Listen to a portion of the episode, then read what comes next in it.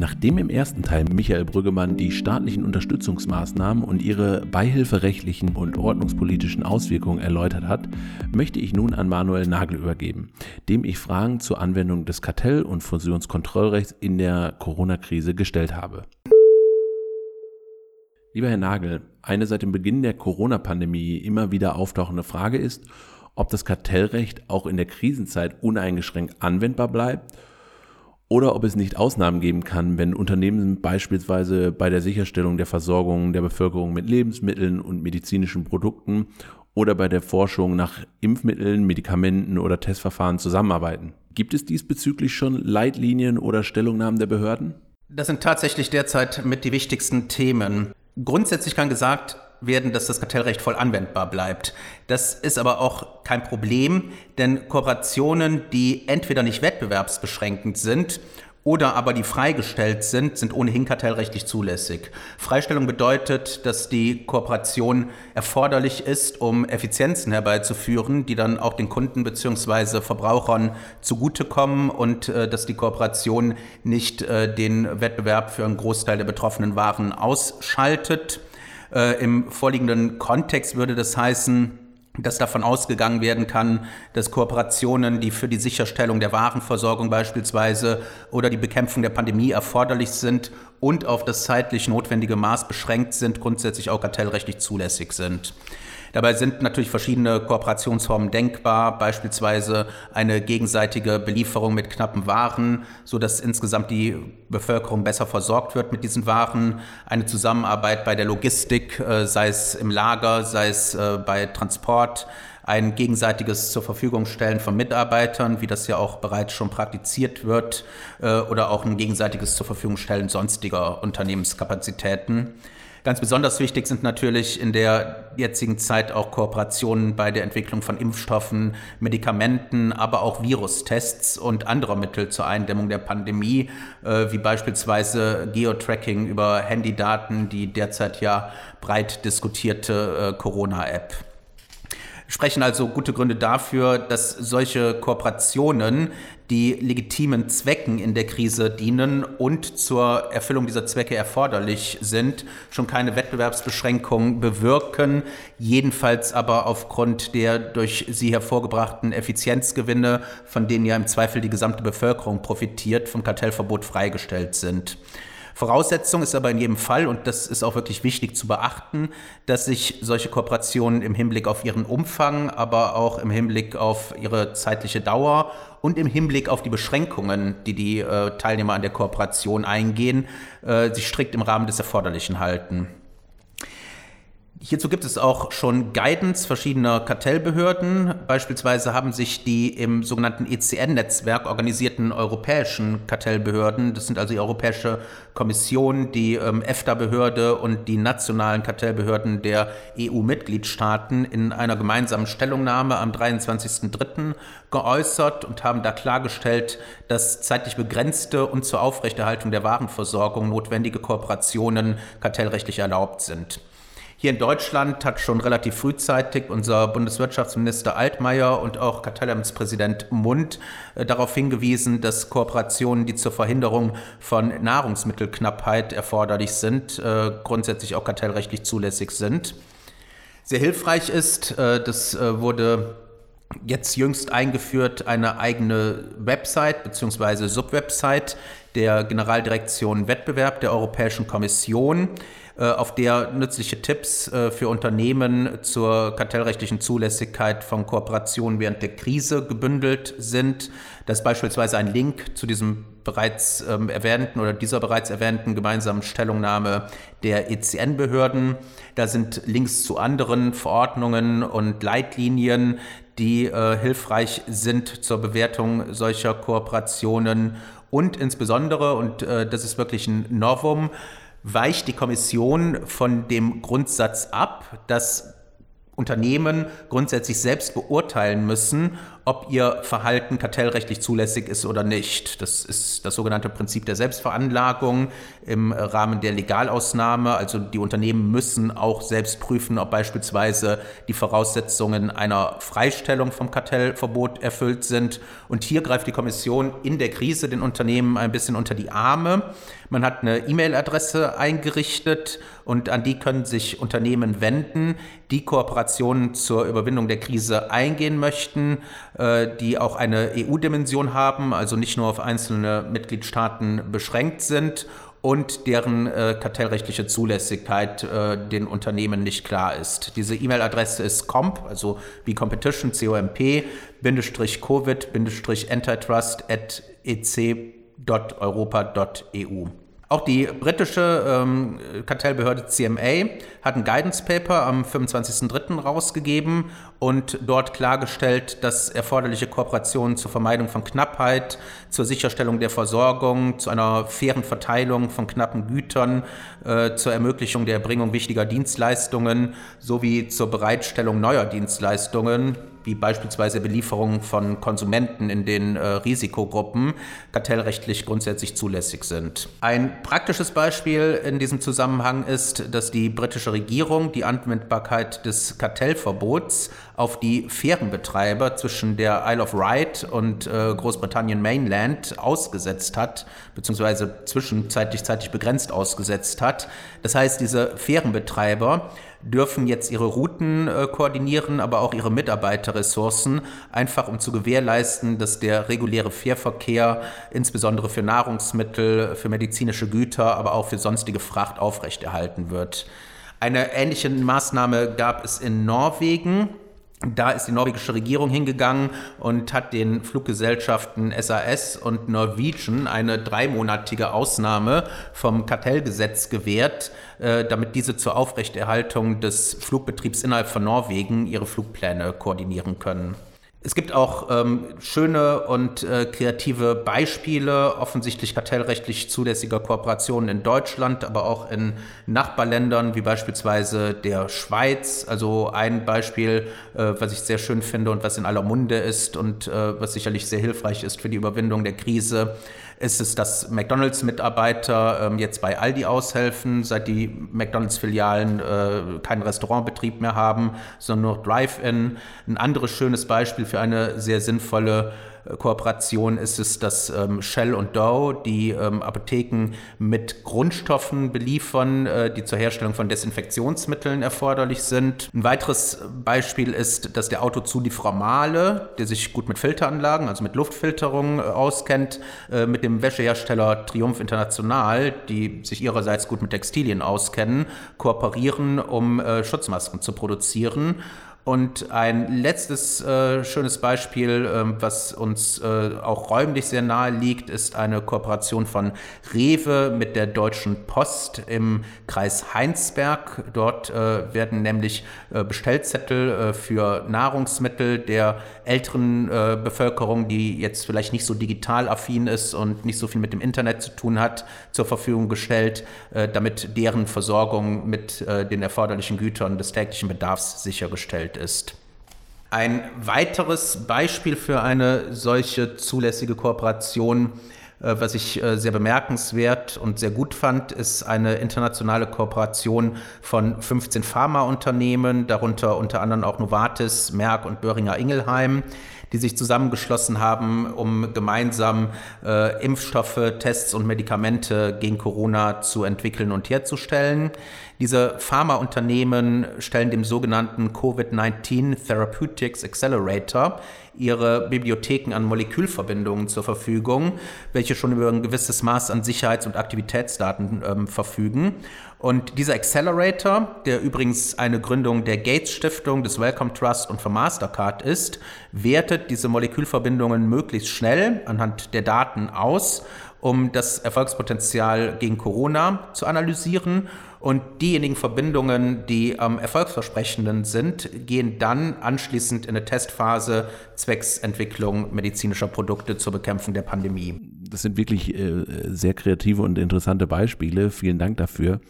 Sie sagten jetzt, dass es auch kartellrechtliche Grenzen dieser Zusammenarbeit gibt. Was sind denn diese Grenzen ähm, einer zulässigen Zusammenarbeit? Ja, das stimmt. Natürlich äh, setzt das Kartellrecht auch der Zusammenarbeit zur Überwindung der Krise bestimmte Schranken. Also man kann nicht unter dem Deckmantel der Krisenbewältigung hier jetzt äh, hingehen und das Kartellrecht vollkommen aushebeln. Ganz klar ist, dass äh, Kooperationen, die nicht wirklich einem legitimen Zweck dienen, beziehungsweise keine Effizienzen hervorrufen äh, oder auch keine Effizienzen hervorrufen, die auch den Kunden beziehungsweise Verbrauchern zugutekommen, kartellrechtlich näher zu betrachten sind bzw. unzulässig äh, sein können. Dies gilt aber auch für Kooperationen, die zwar legitimen Zwecken dienen und auch Effizienzen für die Kunden und Verbraucher hervorbringen, aber das erforderliche Maß überschreiten. Die sind jedenfalls, soweit sie das erforderliche Maß überschreiten, äh, kartellrechtlich problematisch. Und Vorsicht ist generell äh, geboten bei den sogenannten bezweckten Wettbewerbsbeschränkungen, also Absprachen, die als besonders wettbewerbsschädigend wahrgenommen werden.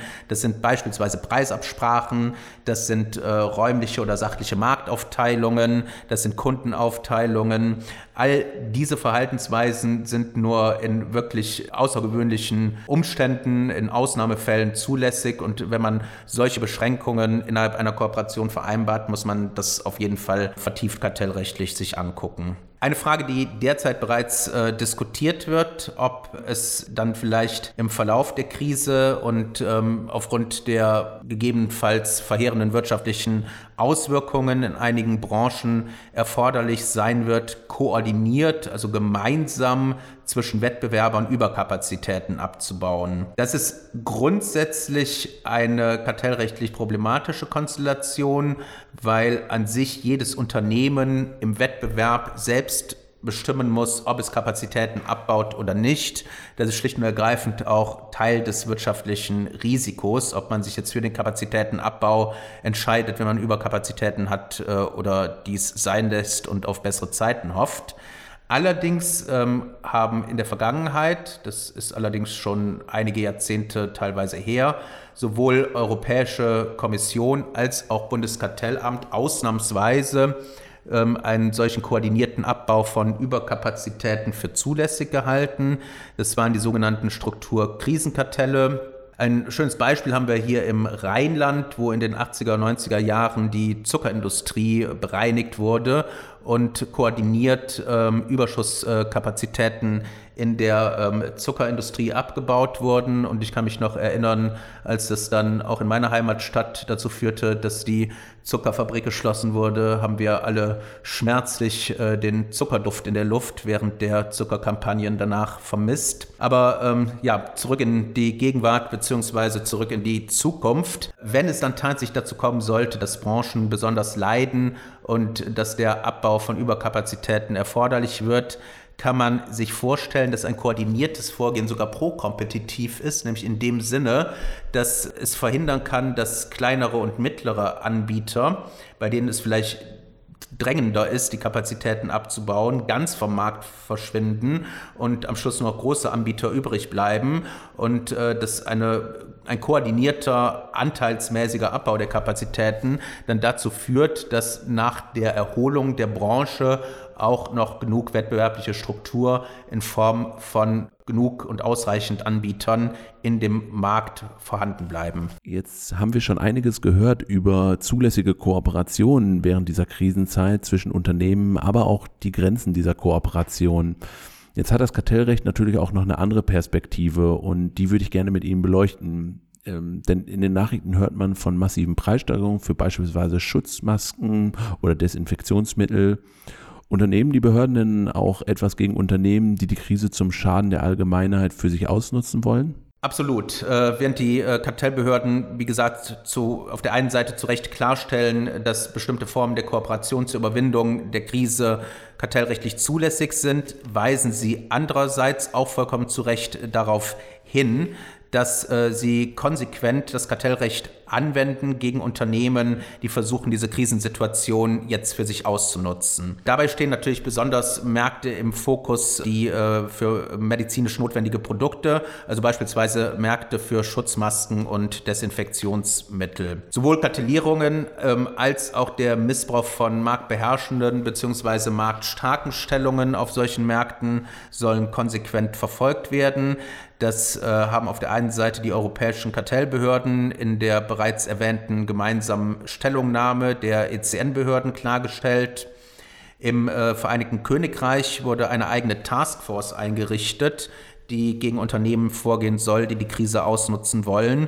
Und die britische Kartellbehörde CMA hat bereits Kontakte mit Händlern und Plattformen wegen überhöhter Preise für Handdesinfektionsmittel aufgenommen. Ähnlich die griechische Kartellbehörde, die Auskunftsersuchen an zahlreiche Unternehmen verschickt hat, die medizinische Produkte herstellen, importieren oder verkaufen, wegen des Verdachts der Ausnutzung von Marktmacht durch erhebliche Preiserhöhungen. Auch die italienische Kartellbehörde hat gegen zwei Internetmarktplätze wegen angeblicher Preiserhöhungen, insbesondere für Desinfektionsmittel und Schutzmittel, Schutzmaskenverfahren eingeleitet. Ein anderes interessantes Missbrauchsverfahren gab es im Zusammenhang mit der Krise in den Niederlanden.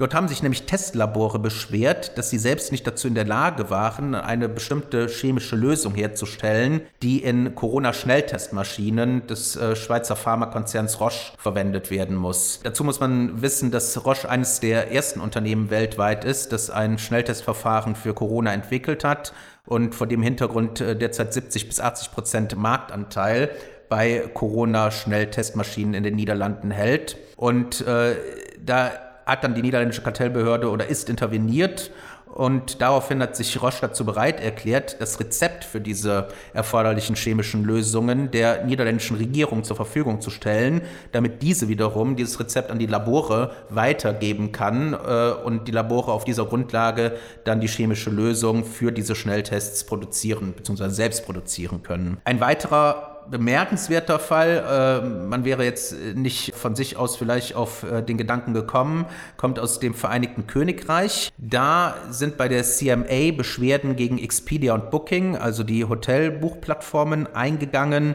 wegen eines angeblichen Missbrauchs einer marktbeherrschenden Stellung. Diese beiden Plattformen haben äh, nämlich ihren Nutzern, was ja eigentlich sehr nutzer- und verbraucherfreundlich ist, infolge der Krise unter anderem angeboten, die bereits gemachten Reservierungen, die man jetzt nicht mehr wahrnehmen kann, bei den Hotels und Bed and Breakfasts äh, kostenlos zu stornieren. Während die Verbraucher sich freuen, äh, ist das jedoch insbesondere für kleinere Hotels und für Bed and Breakfasts, die es derzeit ohnehin schwer haben, äh, nochmals eine zusätzliche Erschwerung. Denen gehen nämlich die Stornogebühren auch noch abhanden und jedenfalls die Verbände dieser ähm, Hotels und Bed and Breakfasts behaupten, dass es sich hier um eine einseitige Vertragsänderung durch diese beiden Plattformen handelt, die angeblich marktbeherrschend sind. In dem ganzen Kontext von Marktbeherrschung und Missbrauch einer Marktbeherrschung in der Krise stellen sich meines Erachtens auch rechtlich äh, dogmatisch betrachtet ganz interessante Fragen.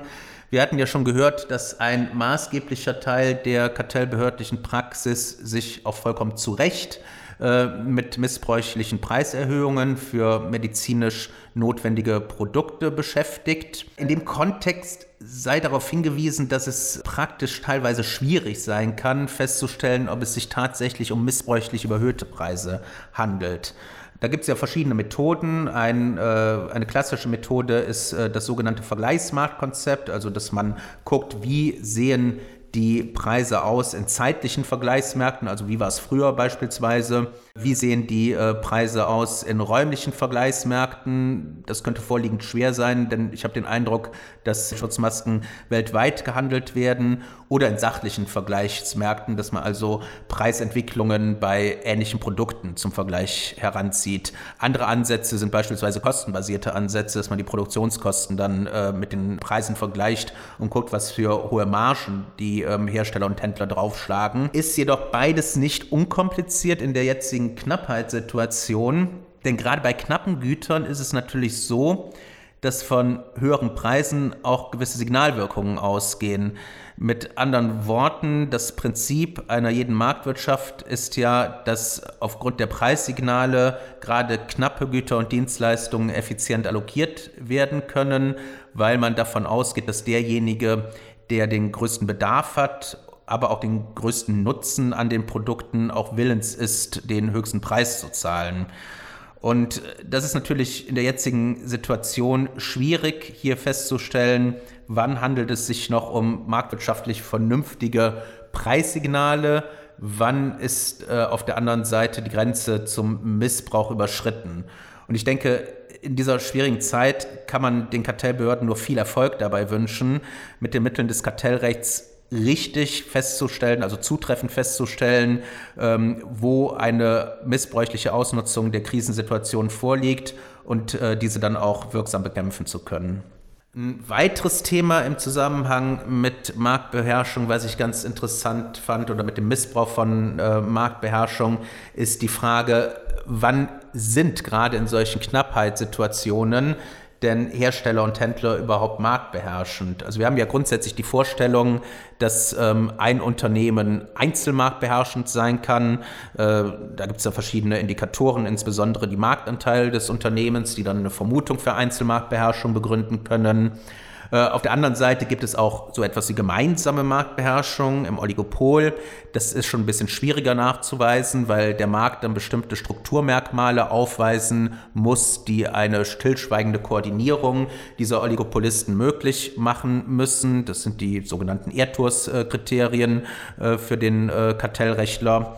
Und ähm, hier stellt sich meines Erachtens in der vorliegenden Knappheitssituation die Frage, ob man nicht von dem Prinzip, dass grundsätzlich nur ein einziges Unternehmen einzelmarktbeherrschend sein kann, abweichen kann äh, und äh, die Theorie einer parallelen Einzelmarktbeherrschung zugrunde legt. In einer solchen parallelen Einzelmarktbeherrschung müssen die Airtours-Kriterien nicht erfüllt sein. Es handelt sich nicht um Oligopol, aber jedes Unternehmen ist für sich genommen einzelmarktbeherrschend.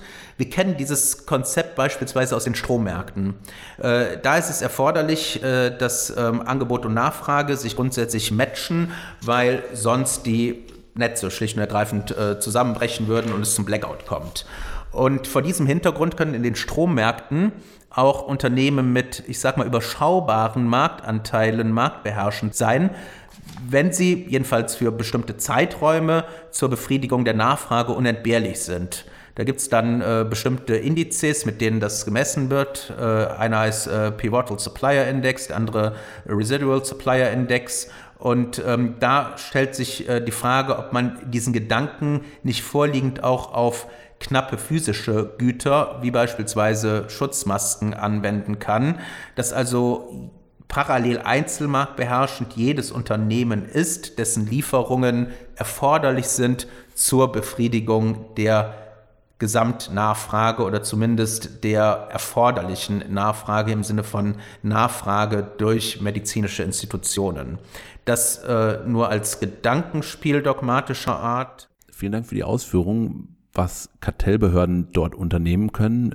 Mich würde auch noch interessieren, können Hersteller auch was unternehmen. Beispielsweise können Hersteller von beispielsweise Schutzmasken oder Desinfektionsmitteln etwas gegen Preissteigerung unternehmen, indem sie beispielsweise den Händlern ähm, Verkaufspreise vorgeben. Das ist ein guter Punkt. Vorab äh, möchte ich darauf hinweisen, dass Festpreisvorgaben, also äh, lieber Händler, du musst zum Preis X weiterverkaufen, grundsätzlich kartellrechtlich unzulässig sind. Was aber geht, sind Höchstpreisvorgaben äh, beziehungsweise das grundsätzlich geht, muss ich sagen, im Sinne von Händler, du darfst nicht teurer als Preis X weiterverkaufen. Da haben auch äh, die ECN-Kartellbehörden in der bereits erwähnten gemeinsamen Stellungnahme und auch die britische CMA in ihrem Guidance Paper darauf hingewiesen, dass solche Höchstpreisvorgaben grundsätzlich zulässig sind und dass die in der jetzigen Situation sogar sinnvoll sein können, um Preisexzesse auf Handelsebene zu vermeiden.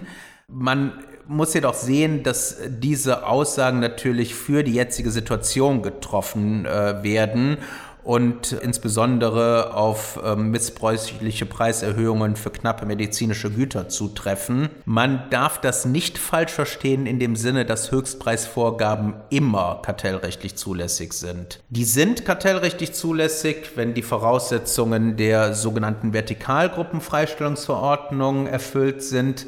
Das bedeutet aber, dass sowohl der Anbieter auf seinem Angebotsmarkt als auch der Abnehmer auf seinem Beschaffungsmarkt die Marktanteilsschwelle von 30 Prozent nicht überschreiten darf. Wenn die diese Marktanteilsschwellen überschreiten, gibt es zwar meines Erachtens auch eine gewisse Vermutung oder Indizwirkung, muss man sagen, dass Höchstpreisvorgaben zulässig äh, sind.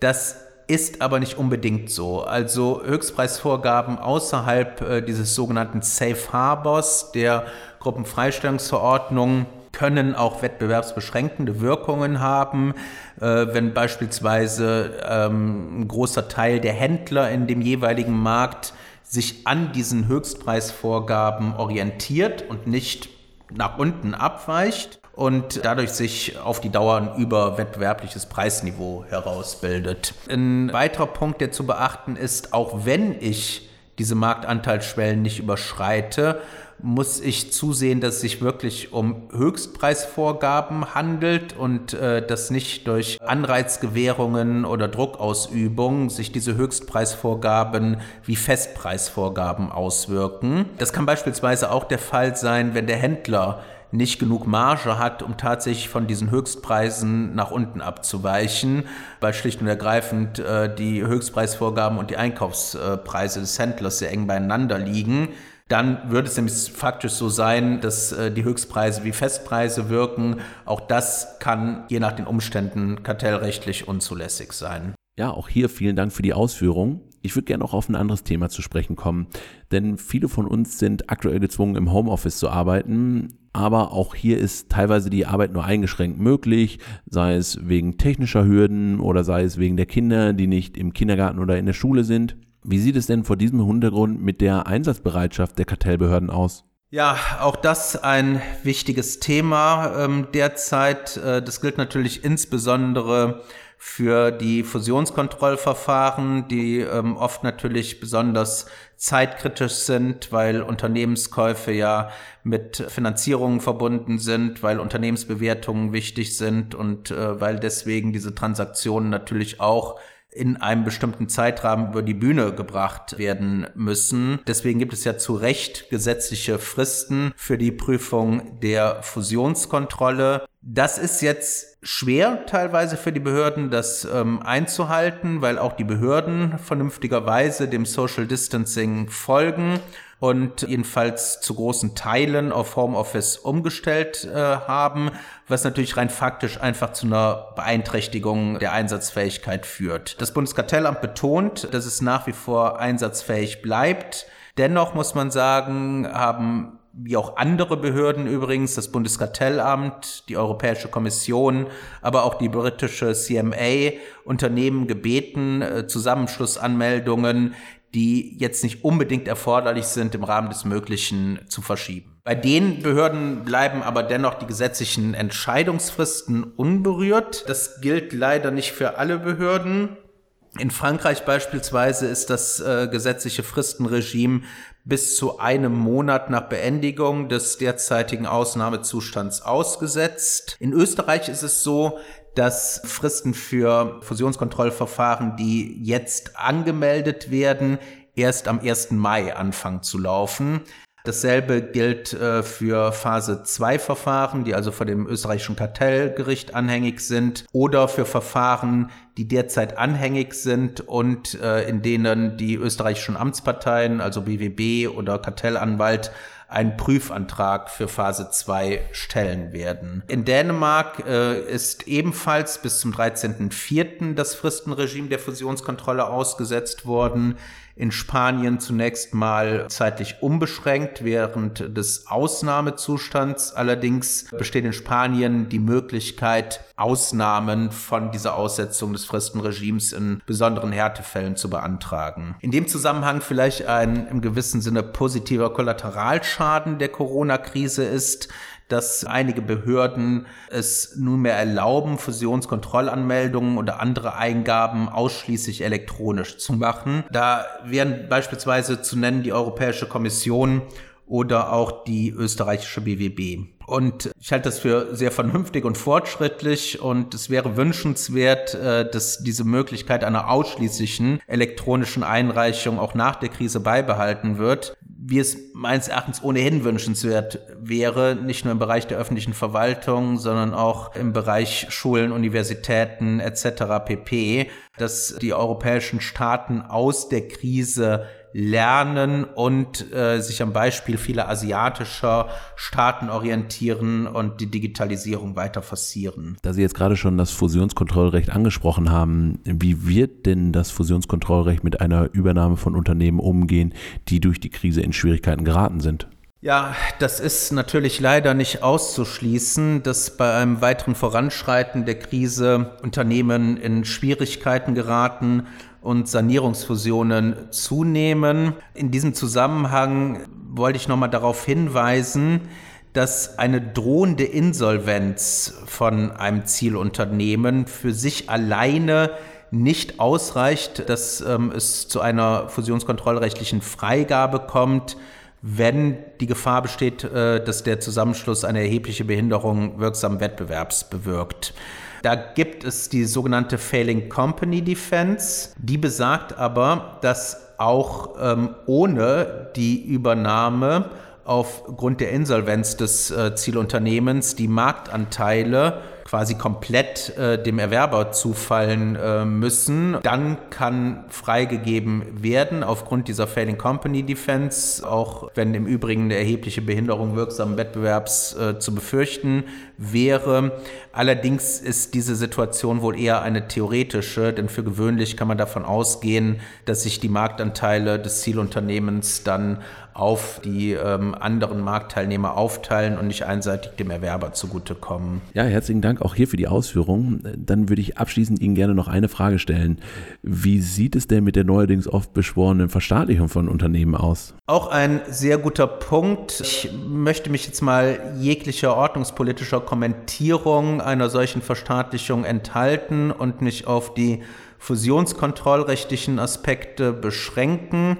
Also es ist tatsächlich so, dass das sogenannte Gesetz zur Errichtung eines Wirtschaftsstabilisierungsfonds unter anderem regelt, dass äh, die Bundesrepublik in Zeiten der Krise mit einem Volumen von 600 Milliarden Euro die Realwirtschaft unterstützen wird. 100 Milliarden äh, stehen dabei zur Verfügung für Rekapitalisierungsmaßnahmen von Unternehmen, die in Straucheln geraten sind. Und eine Möglichkeit zur Unterstützung mit diesen 100 Milliarden Euro ist natürlich ein Anteilserwerb durch den Staat der soll allerdings nur erfolgen, wenn ein besonderes Interesse des Bundes an der Stabilisierung des betreffenden Unternehmens besteht. Der deutsche Gesetzgeber hat die Regelung des deutschen Kartell- und Fusionskontrollrechts auf den Wirtschaftsstabilisierungsfonds für unanwendbar erklärt. Das heißt, es findet keine deutsche Fusionskontrolle äh, bei einem solchen Anteilserwerb statt. Allerdings muss geguckt werden, ob nicht gegebenenfalls eine ausländische Fusionskontrolle greift. Das hängt natürlich einmal davon ab, in welcher Höhe Anteile erworben werden, insbesondere ob mit diesem Anteilserwerb auch ein Kontrollerwerb über das Unternehmen verbunden ist. Es hängt davon ab, wo und in welcher Höhe diese Unternehmen Umsätze erzielen, aber auch gegebenenfalls abhängig von den jeweiligen Jurisdiktionen, wie hoch die Marktanteile sind oder ähm, auch wie hoch der Gegenwert äh, für die Anteile ist oder wie wertvoll die Assets der Unternehmen in den jeweiligen Jurisdiktionen sind. Und zu guter Letzt hängt es natürlich auch davon ab, wie hoch die Umsätze ähm, sind, die diesem Wirtschaftsstabilisierungsfonds zuzurechnen sind. Und da stellt sich dann unter anderem die Frage, ob ähm, der Wirtschaftsstabilisierungsfonds als eigenes Unternehmen zu betrachten ist oder ob er gegebenenfalls der Bundesrepublik Deutschland zuzurechnen ist und mitten die Umsätze, wirtschaftlichen Umsätze der Bundesrepublik Deutschland hier zu Buche schlagen. Das wird man sehen müssen und das wird von Jurisdiktion zu Jurisdiktion unterschiedlich sein. Apodiktisch ausschließen kann man nicht, dass äh, die Fusionskontrolle äh, im Ausland greift oder auch gegebenenfalls die Fusionskontrolle durch die Europäische Kommission. Dann kann es aber gut sein, dass sich hier interessante völkerrechtliche Fragen stellen. Das wird jetzt aber den Umfang dieses Podcasts sicherlich sprengen. Damit haben Sie absolut recht, denn wir sind schon am Ende der Folge und ich sage von meiner Seite ganz herzlichen Dank und natürlich Ihnen, Herr Nagel, gehört das letzte Wort. Also zusammengefasst kann man sagen, dass es auch im Kartellrecht sehr interessante und spannende Entwicklungen während der Krise gibt, auf die wir jedoch sehr gerne verzichtet hätten. Abschließend möchte ich mich ganz herzlich bei allen Zuhörern und Zuhörerinnen für ihre Aufmerksamkeit bedanken und äh, würde mich sehr freuen, wenn Sie auch bei der nächsten Folge unseres Competition Casts äh, dann hoffentlich wieder mit Gästen und mit einer echten Diskussion einschalten würden. Ich wünsche Ihnen allen Gesundheit. Danke sehr. Liebe Hörerinnen und Hörer, wir hoffen, dass Ihnen auch diese Ausgabe gefallen hat. Wie immer gilt, alle Informationen zum Podcast, zu aktuellen und zukünftigen Folgen sowie zu unseren Gästen erhalten Sie auf unserer Webseite unter www.lawofsir.de slash competitioncast. Kommentare, Fragen, Anregungen und Themenwünsche für die kommenden Folgen können Sie gerne an unsere E-Mail-Adresse twg.competitioncast at richten. Alle Informationen finden Sie natürlich auch wieder in den Show Notes. Wir sagen auf Wiederhören, bis zum nächsten Mal beim Competition Cast von Taylor Wessing.